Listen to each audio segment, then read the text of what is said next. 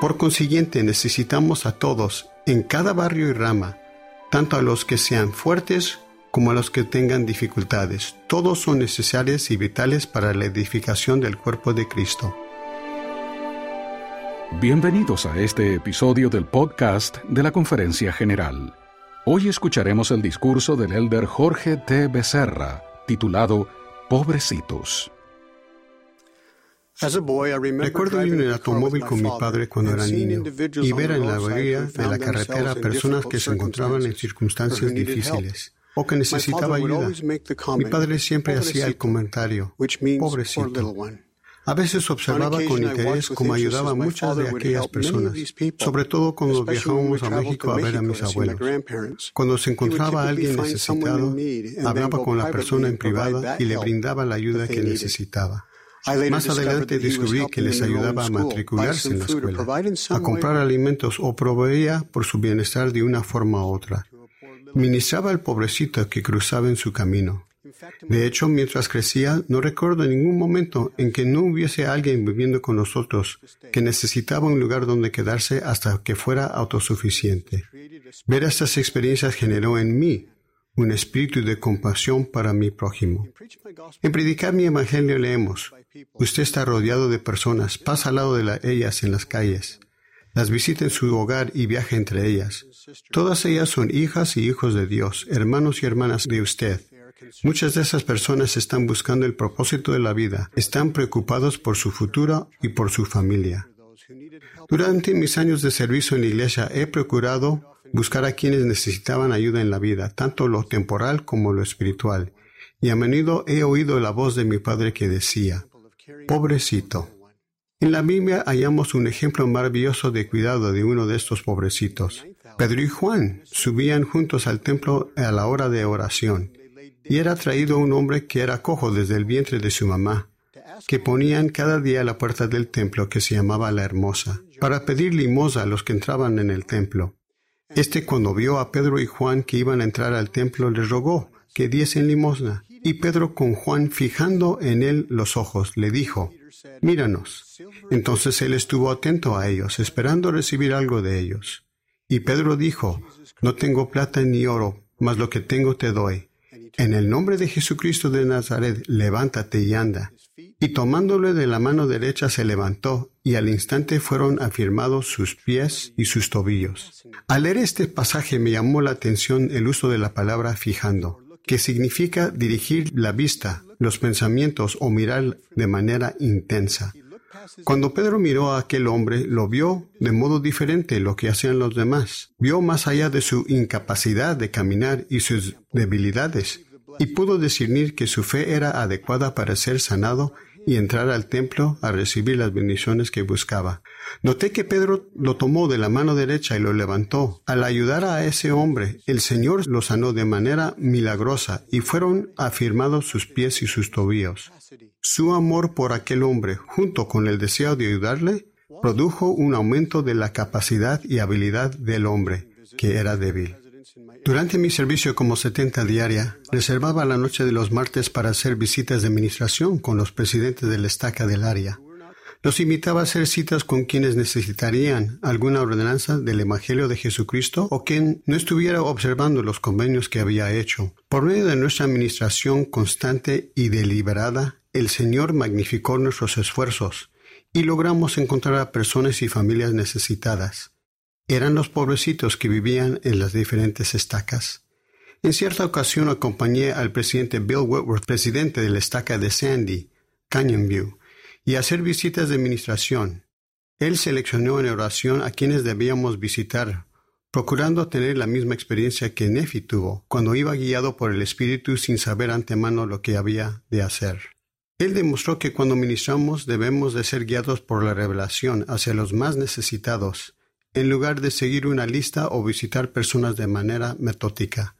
Debemos ser guiados por el poder de la inspiración. Recuerdo ir a la casa de un matrimonio joven, Jeff y Heather y su hijito Kai. Jeff creció siendo miembro activo de la iglesia.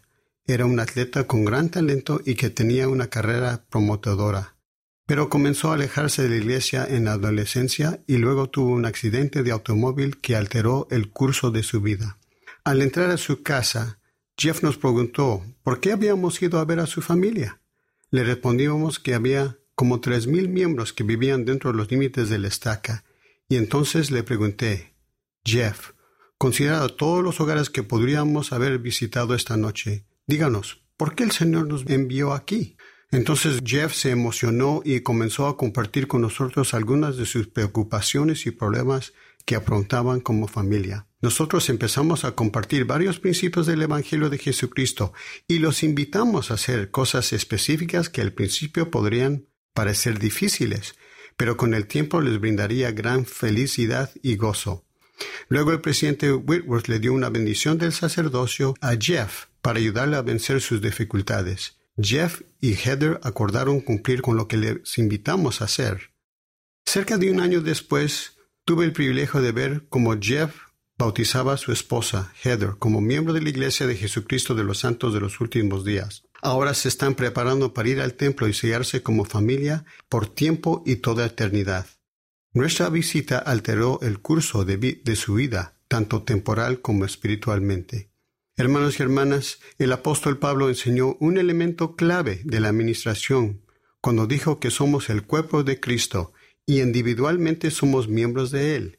Y cada miembro del cuerpo es necesario a fin de garantizar que todo el cuerpo sea edificado. Luego enseñó una poderosa verdad que penetró profundamente mi corazón, pues dijo, los miembros del cuerpo que parecen más débiles son los más necesarios y aquellos miembros del cuerpo que estimamos ser menos honorosos, a estos vestimos más honorosamente. Por consiguiente, necesitamos a todos, en cada barrio y rama, tanto a los que sean fuertes como a los que tengan dificultades. Todos son necesarios y vitales para la edificación del cuerpo de Cristo.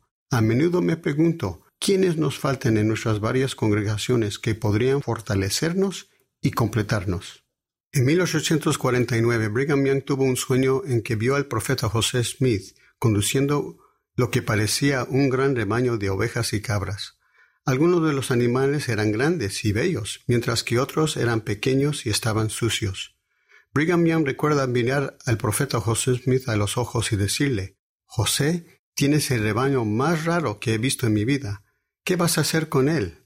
El profeta, a quien parecía no preocuparle por su rebaño, ingobernable, simplemente respondió, cada uno de ellos es bueno en su posición. Cuando el presidente Yang se despertó, entendió, si bien la iglesia va a recoger una variedad de ovejas y cabras, él tenía la responsabilidad de congregarlas a todas y permitir que cada desarrollara su potencial y ocupar su lugar en la iglesia.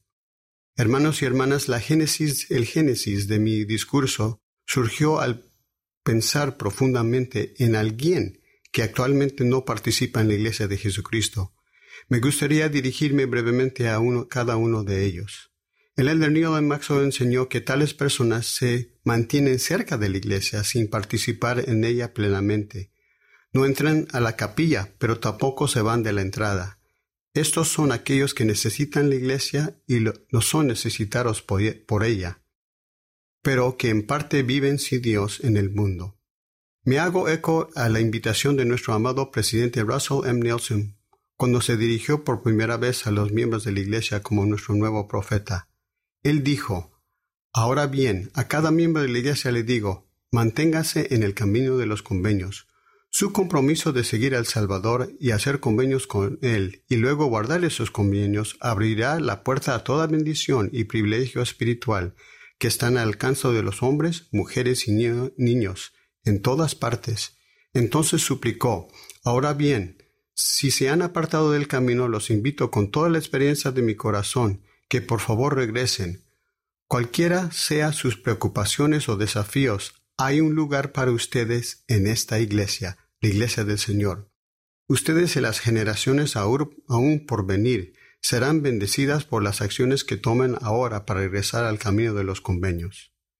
Testifico de Él, sí, de Jesucristo, el ministro magistral y salvador de todos nosotros. Invito a cada uno de nosotros a buscar a los pobrecitos que hay entre nosotros y que están necesitados. Así lo espero y lo ruego en el nombre de Jesucristo. Amén.